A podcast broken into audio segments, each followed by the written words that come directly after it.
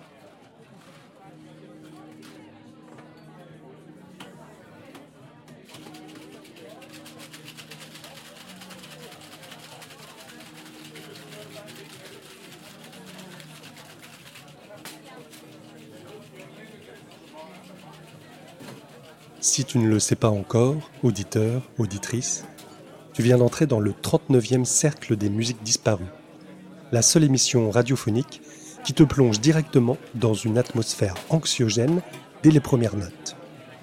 Et qui se demande, et qui te demande, peut-on jouer de tout?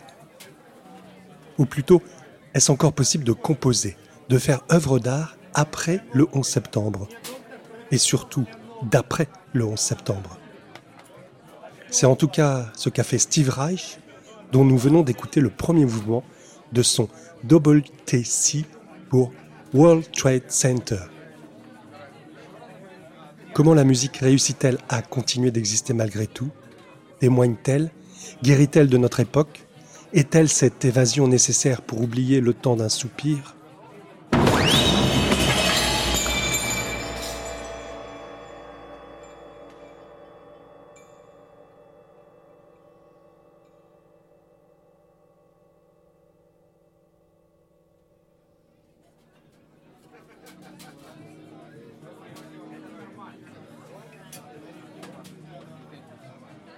En ce mois de festivités estivales, où il fait bon d'oublier les horreurs planétaires et du coin de sa rue, j'ai choisi de faire un bout de chemin avec la compositrice Christina Meghieri. Nous l'avions accueillie en avril dernier sur Tours avec l'ensemble Ptix, et ce podcast sera l'occasion de réécouter plusieurs enregistrements réalisés pendant le festival Easy Listening.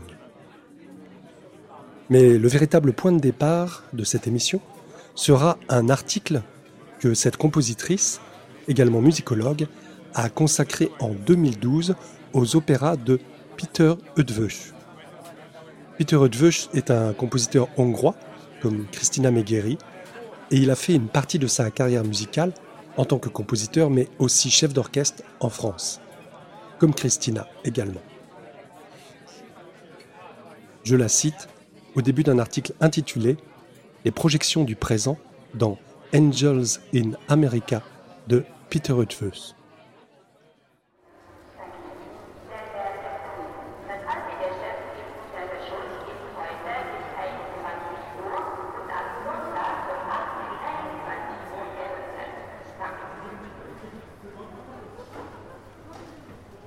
Si l'on s'interroge sur les relations qu'entretiennent le passé, le présent et le futur, au sein des processus musicaux comme dans la vie quotidienne, il semble délicat de vouloir tracer une frontière, même ténue, entre ces différentes formes de temps, chacune déposant ses propres sédiments dans l'œuvre, sans cesse de se mélanger, voire de s'interpénétrer dans le présent global d'une pièce qui ne se découvre comme un parfum insaisissable.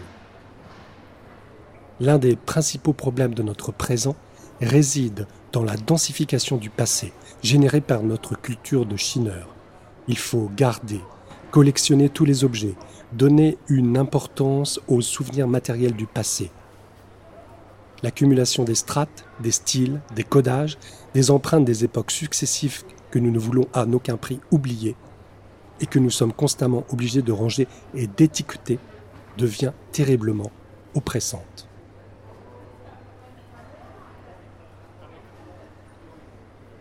Pour ouvrir l'émission, je vous propose une œuvre qui illustre à mon sens parfaitement cette sédimentation des mondes passés.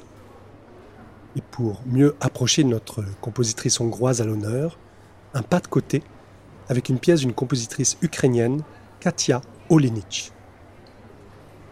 Dans son œuvre fixée sur support, Kolomeiki, Katia Olenich s'inspire d'un genre musical traditionnel très ancien de l'Europe centrale. Elle l'actualise en mélangeant des sonorités instrumentales folkloriques et des enregistrements réalisés pendant la révolution orange à Kiev. La révolution orange est le nom donné à une série de manifestations politiques ayant eu lieu à la suite de l'élection présidentielle ukrainienne de 2004. Katia Olenich livre cette composition l'année suivante. Elle a alors 23 ans.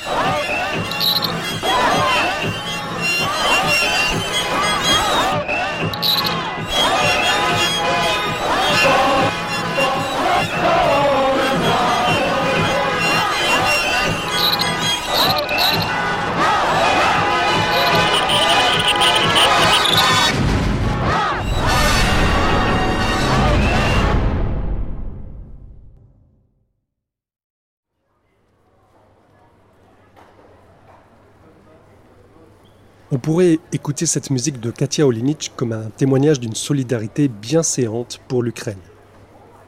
On pourrait aussi se demander quel témoignage livre cette compositrice sur son pays, elle qui décédera très jeune, en 2014, à l'âge de 32 ans. 2014, soit l'année suivante les autres grandes manifestations ukrainiennes et studentines de la place Euromaiden. La vie artistique de Katia Olenich se situe donc entre ces deux événements politiques de contestation en Ukraine. 2004, 2013, 2022, l'histoire semble se répéter et s'accélérer dans cette zone géographique aujourd'hui en plein conflit armé. Ce morceau, Kolomeiki, joue donc sur plusieurs temps. Celui des événements qui l'ont inspiré, celui de sa création, celui de sa diffusion dans des festivals de musique électroacoustique et désormais celui de sa redécouverte depuis février 2022 comme expression particulièrement saisissante de la culture ukrainienne. Dans le choix et le montage des différentes séquences de sa pièce, Katia Olenich met en scène la rudesse de la confrontation des manifestants à l'ordre politique. La référence un élément culturel commun à toute la population ukrainienne agit comme une revendication patriotique d'une jeune compositrice qui souhaite un autre présent que celui bafoué par les dirigeants despotiques alors en place. Suivons ce parti de Katia Olenich et partons à la découverte de ce passé revendiqué. Voici un Kolomeika des plus traditionnels.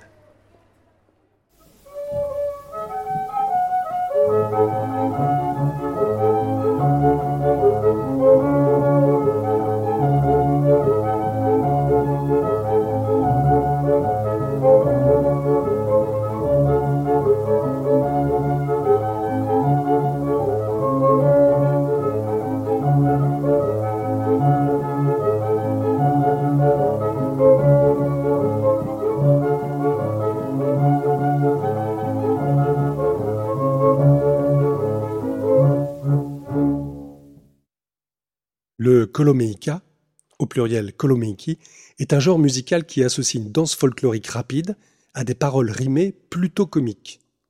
Le sujet principal en est la vie de tous les jours, dans des commentaires humoristiques souvent à connotation sociale.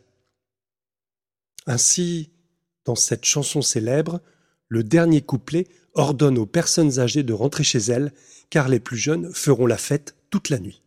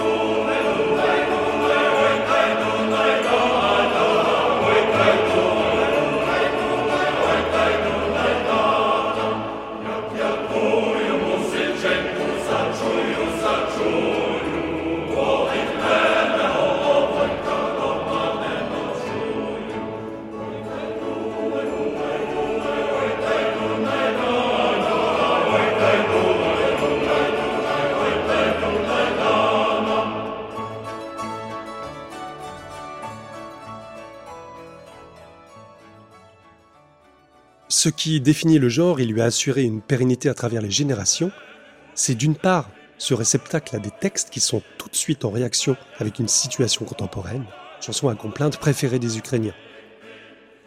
Mais c'est également la brièveté de ces couplets et la forme rythmique codifiée, simple et efficace qui permet un renouvellement à l'infini du genre. L'utilisation des deux vers syllabiques, constitués de 14 syllabes, avec un antécédent et un conséquent, n'est d'ailleurs pas l'exclusivité du Kolomiika, mais se retrouve dans de nombreuses formes musicales en ce bassin géographique. Réécoutons le premier morceau traditionnel.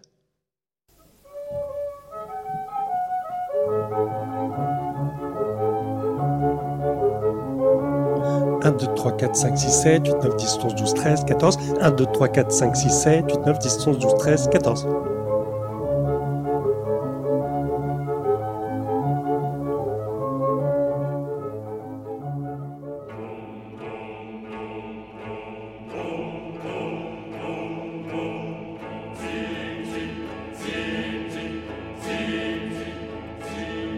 Un, 2, 3, 4, 5, 6, 7, 8, 9, 10, 11, 12, 13, 14. 1, 2, 3, 4, 5, 6, 7, 8, 9, 10, 11, 12, 13, 14.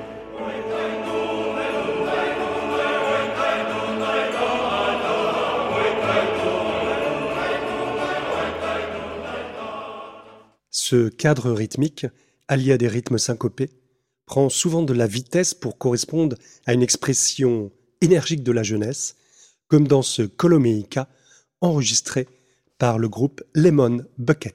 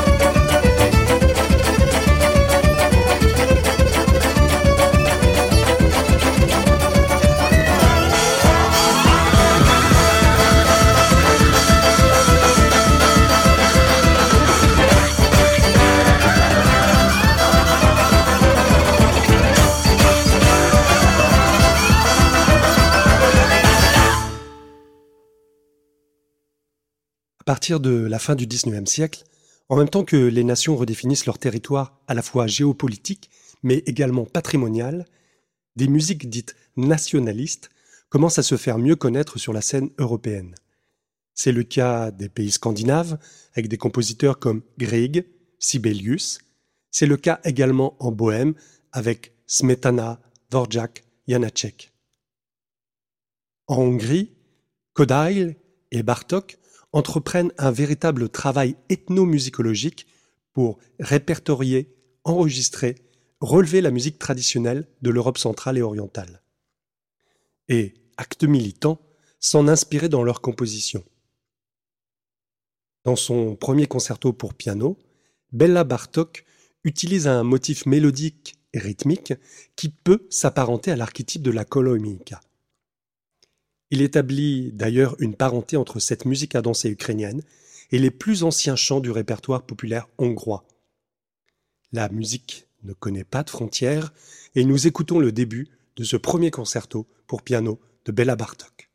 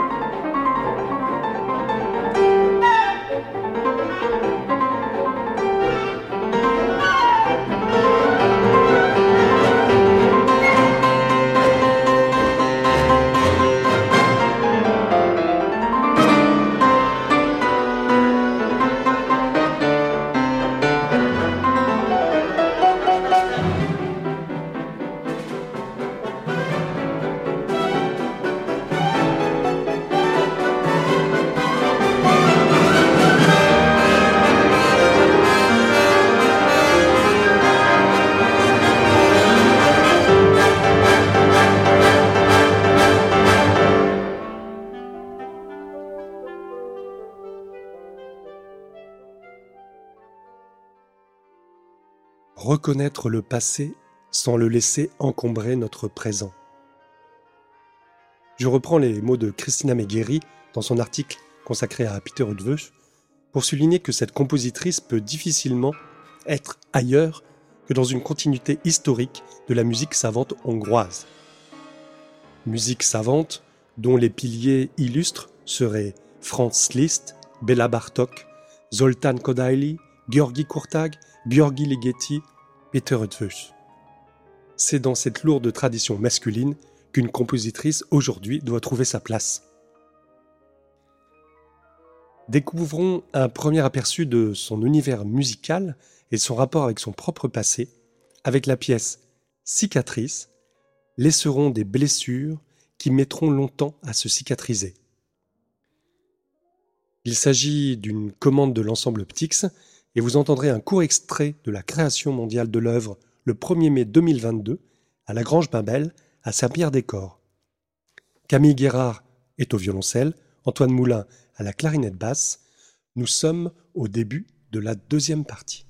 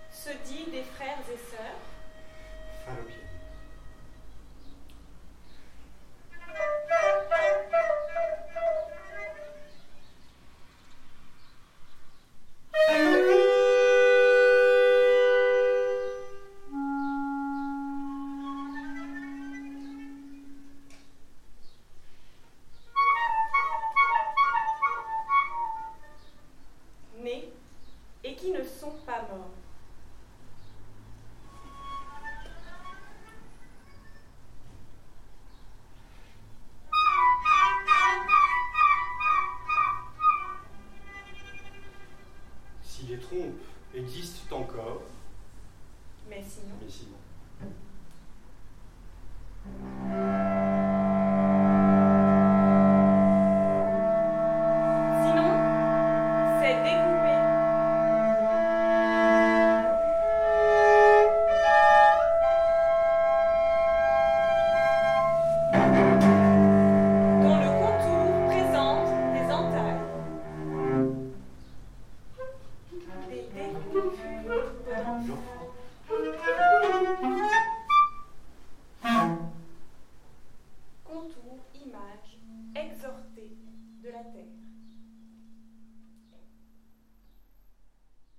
Un extrait de Cicatrice laisseront des blessures qui mettront longtemps à se cicatriser. Une pièce pour clarinette et violoncelle de Christina Miegiri. L'intrusion du texte dans des œuvres de musique de chambre est fréquente chez cette compositrice. Dans ce duo créé en 2022, on voit comment l'utilisation de termes techniques, anatomiques, peut permettre à la créatrice de mettre à distance, dans une proposition artistique, une expérience intérieure personnelle, pour reprendre les mots de Christina Megheri.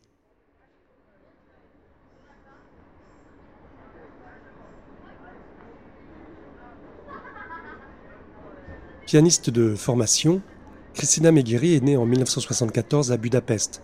Elle étudie à l'Académie de musique Franz Liszt, puis se perfectionne en France, notamment au Conservatoire national supérieur de Lyon et au Conservatoire de Boulogne-Billancourt. Elle complète son parcours par de nombreuses masterclass et par le cursus de composition de l'ERCAM. En 2013, elle soutient une thèse de doctorat en composition à l'Académie de musique Franz Liszt de Budapest sur la dramaturgie et l'esthétique de l'opéra contemporain chez Peter Rudvus. Ses premières récompenses commencent en 1999 avec un deuxième prix au concours international de composition Kodail. Elle enchaînera avec une résidence à l'Institut international de musique électroacoustique de Bourges, IMEB, en 1999. Et elle sera boursière de l'État français de 1999 à 2003, puis de l'État hongrois en 2005. Nous allons écouter sa première réalisation d'œuvres mixtes pour clarinette et bande. La pièce s'intitule Flux et date de 1998. Je relis son propos à ces mots de Christina Megheri, toujours dans l'article sur Peter Rudvus. J'ai souvent le sentiment que la musique est suspendue au temps, comme le sont des perles, des gouttes de pluie sur un fil invisible. C'est sur ce flux, cet écoulement temporel, que les éléments et les processus temporels de l'œuvre s'attachent. C'est ce support invisible qui les maintient et les soutient. Flux sera interprété par la clarinettiste Claire Feuillette.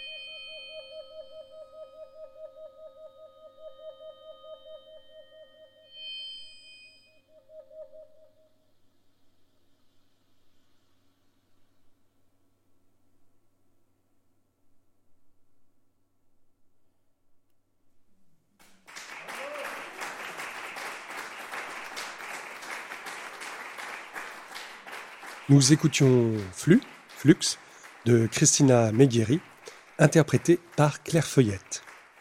Un concert enregistré le 30 avril dernier à la chapelle Saint-Libert à Tours. Ce flux, Christina Megueri va dès ses premières œuvres le chercher également en résonance avec des textes qu'elle met en musique. Elle s'appuie sur ses compétences de polyglotte, car elle parle en effet six langues.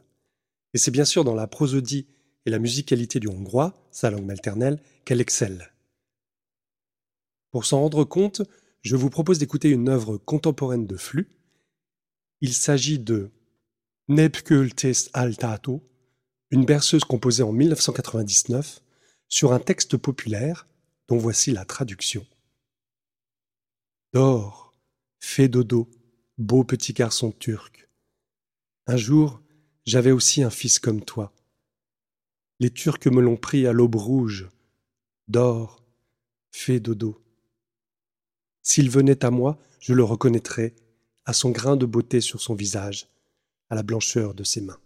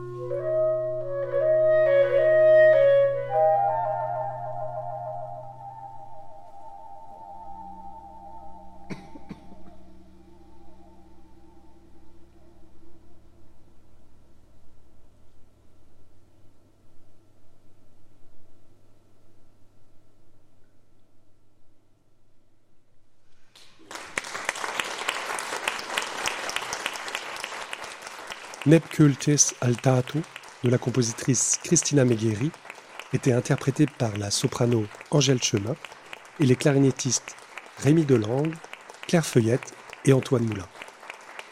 Un concert donné dans le cadre du festival Easy Listening à Tours le 29 avril 2022.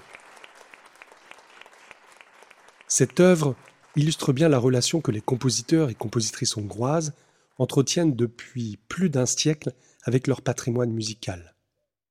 Et comment se réinvente et se constitue un répertoire original à partir de chansons existantes ou simplement de textes populaires? La tradition orale permet de transmettre de génération en génération des chansons. Mais en cas de rupture pour des raisons historiques, politiques, démographiques ou simplement familiales, la collecte permet une sauvegarde supplémentaire d'un patrimoine immatériel. Les chansons folkloriques étaient en effet souvent véhiculées par de vieilles personnes paysannes, parfois illettrées. C'est le cas par exemple de la berceuse que je vous propose d'écouter maintenant, trouvée et conservée par Kodail. La chanson est chantée ici par Kalai Christina, une dame hongroise de 88 ans. Elle raconte que dans sa jeunesse, ils ont toujours fini les chants près du feu de camp avec cette chanson. Elle l'a chantée aussi beaucoup de fois pour ses propres enfants, comme une berceuse.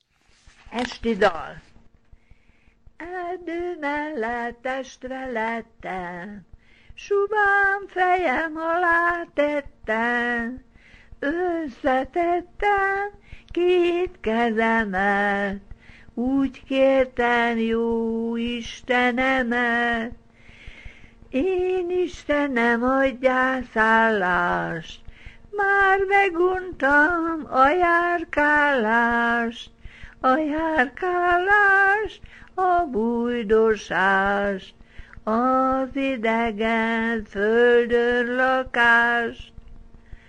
Adjon Isten jó éjszakát,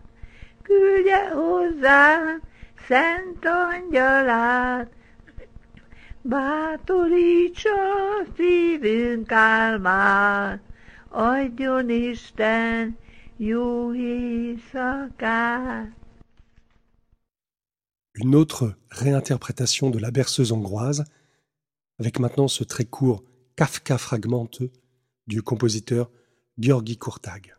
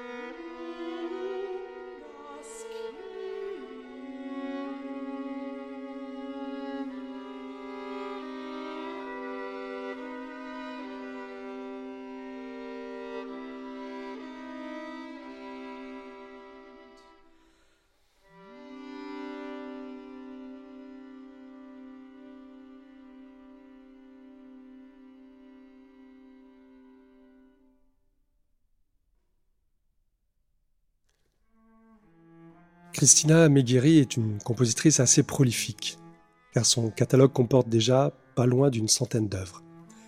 Elle aborde quasiment tous les genres musicaux, orchestre, ensemble, musique de chambre, solo, des œuvres cyniques.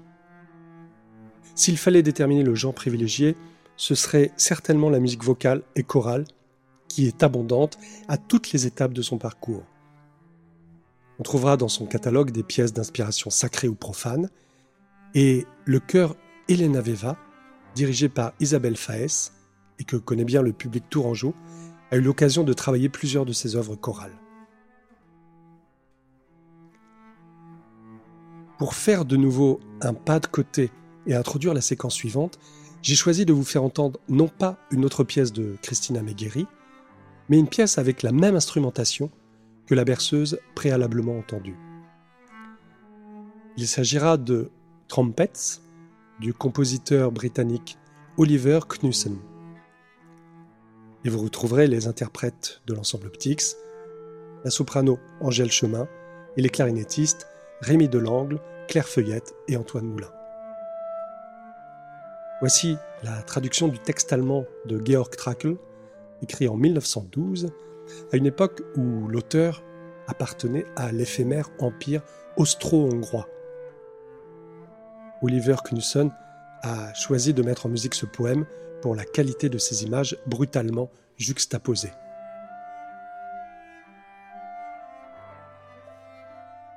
Trompette. Sous des saules émondés où jouent des enfants bruns et vont des feuilles, sonnent des trompettes. Frissons de cimetière. Des drapeaux d'écarlate traversent la tristesse de l'érable. Cavaliers au long des champs de seigle, des moulins vides. Ou bien des bergers chantent la nuit et des cerfs entrent dans le cercle de leur feu. La tristesse très ancienne du bois. Des danseurs se détachent sur un mur noir.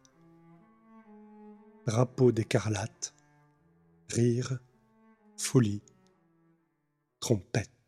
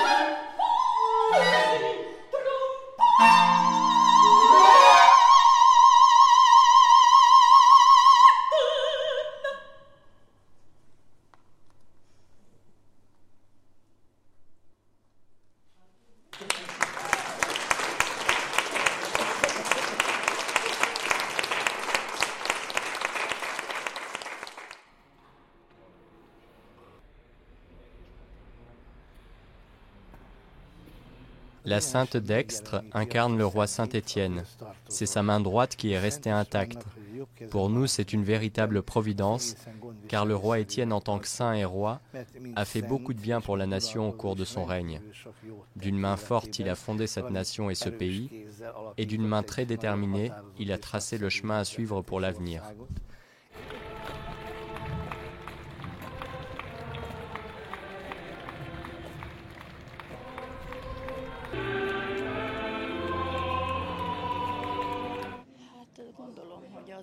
Cette cérémonie représente tout pour la Hongrie. C'est la plus grande fête nationale pour nous, Hongrois. La Sainte Dextre est ce qui reste du roi Saint-Étienne, le premier roi de Hongrie et fondateur de notre nation. Elle est très importante à nos yeux.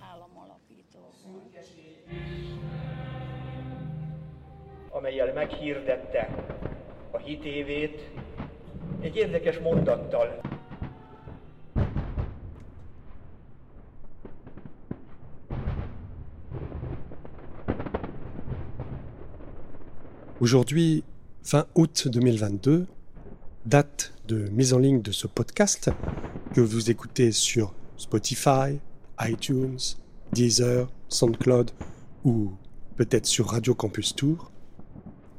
Aujourd'hui 20 août 2022 est célébrée en Hongrie une des principales fêtes patriotiques. La fête de Saint-Étienne est en effet la seule fête d'État officielle. Elle célèbre la mémoire de la fondation de l'État par le roi Saint-Étienne en l'an 1000. Canonisé en 1083 pour l'évangélisation de son pays, il est aujourd'hui considéré comme le saint patron de la Hongrie. En établissant un État chrétien, il permet aux Hongrois de s'implanter durablement dans la plaine de Pannonie, aux côtés de son puissant voisin, le Saint-Empire romain germanique. La Hongrie a cette particularité d'être un territoire central, sans accès à la mer et entouré par sept pays frontaliers. Cette vaste plaine, à mi-chemin entre l'Europe de l'Ouest et les portes de l'Eurasie, a construit son histoire au fil des flux migratoires et des siècles d'annexion, successivement par les Celtes, les Romains, les Huns, les Slaves, les Gépides, les Avars. Elle devient donc catholique avec Saint-Étienne, tombe ensuite sous l'emprise ottomane, est incluse dans l'Empire austro-hongrois pour finalement trouver ses frontières actuelles après la Première Guerre mondiale et traverser quatre décennies de régime communiste. Si le peuple hongrois porte les traces de ces différents sédiments, est-ce qu'il ne serait pas alors trop facile de fustiger unilatéralement le pouvoir en place de Viktor Orban? Nos yeux d'occidentaux y voient les dispositions antidémocratiques prises par son parti Fidesz, sans entendre que la population hongroise est très partagée sur sa politique, que ce soit sur un plan social, économique, migratoire, ou actuellement sur sa position complaisante vis-à-vis de la Russie. Ce temps présent de l'histoire, de notre histoire, nous semble remuer des pages sombres de l'Europe du XXe siècle.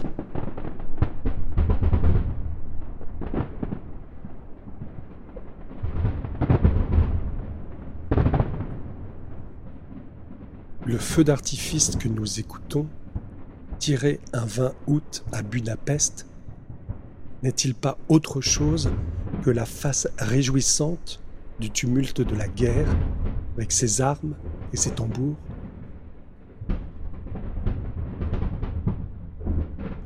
Et si la musique était elle-même un artifice aux événements historiques?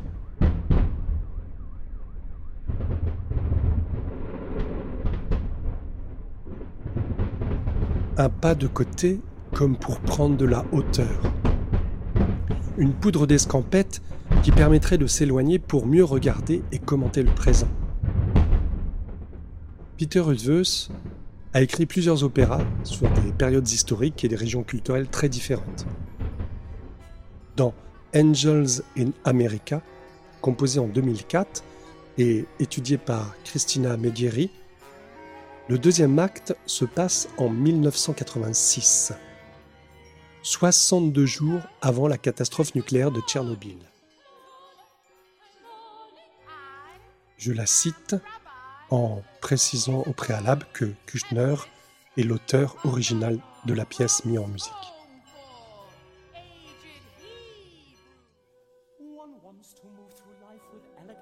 Kushner a écrit sa pièce en 1987. S'il l'avait écrite après le 11 septembre 2001, les attentats auraient pu remplacer Tchernobyl dans le texte.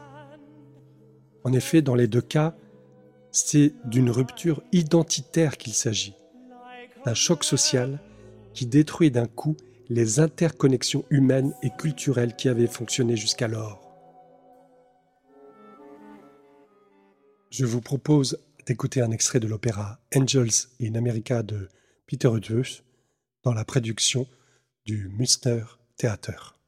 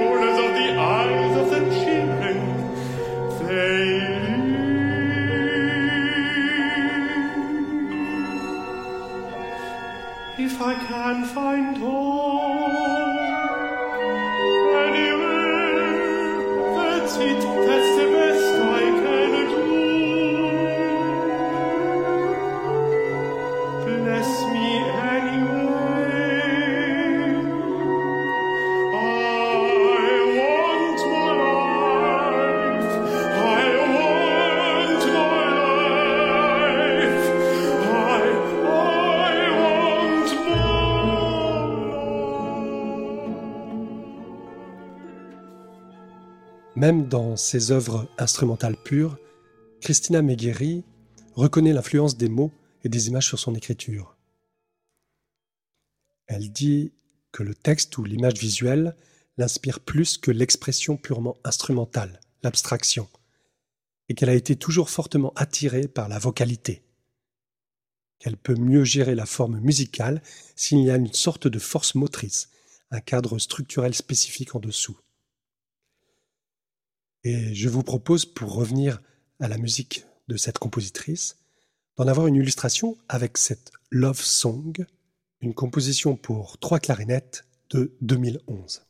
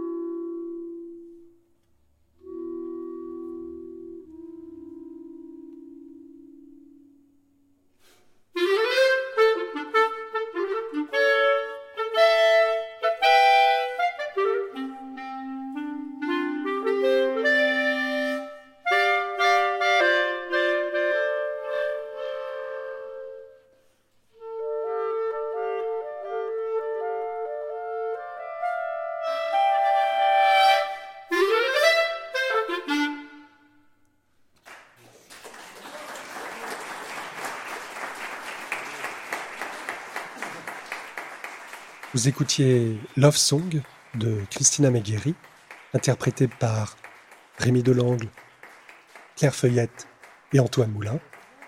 Un concert enregistré le 30 avril 2022 à la chapelle Saint-Libert à Tours.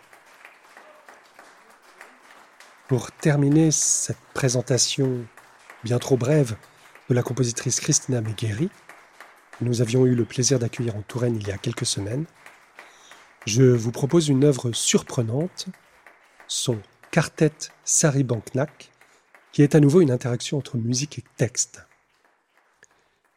Ce trio à cordes écrit pour le 45e anniversaire du compositeur Saribank est une sorte de collage. La musique instrumentale est écrite sur les vers de Juja Takach et les trois interprètes doivent parler tout en jouant. C'est aussi pour cela que le titre de la pièce s'intitulait Quartet, car il y a partout un personnage muet, le locuteur, et cela donne à la pièce une entité supplémentaire. Les traductions françaises seront lues au préalable par Jean-Luc Desjardins, président de l'association Amitié Touraine-Hongrie, et qui nous faisait le plaisir d'être présent à ce concert du 1er mai 2022. 1er mai, un autre jour férié qui finalement ne l'était pas pour les musiciens du concert. Les interprètes de l'ensemble Ptix seront Pierre Mal au violon, Anthony Chéneau à l'alto et Benjamin Garnier au violoncelle. Nous sommes à la Grange Babel à Saint-Pierre-des-Corps. Il s'agit, comme pour toutes les musiques de Christina Megueri, interprétées pendant le festival Easy Listening, de la première audition française de l'œuvre. Trois courts textes de Le premier s'intitule Fourmi. Ça va comme ça Ou imagine que tu es une fourmi à la touffe d'herbe près de l'asphalte. La terre gelée et contaminée, l'humidité qui constitue le monde. Tu te recroquevilles, seul tu es éveillé. Le deuxième s'appelle Je savais. Malgré l'interdiction, je savais que c'était toi. Le troisième s'intitule Fleurs. Un bouquet de fleurs. Je saurais un jour en être ravi. L'épine blesse ma main. L'as-tu acheté chez une vieille?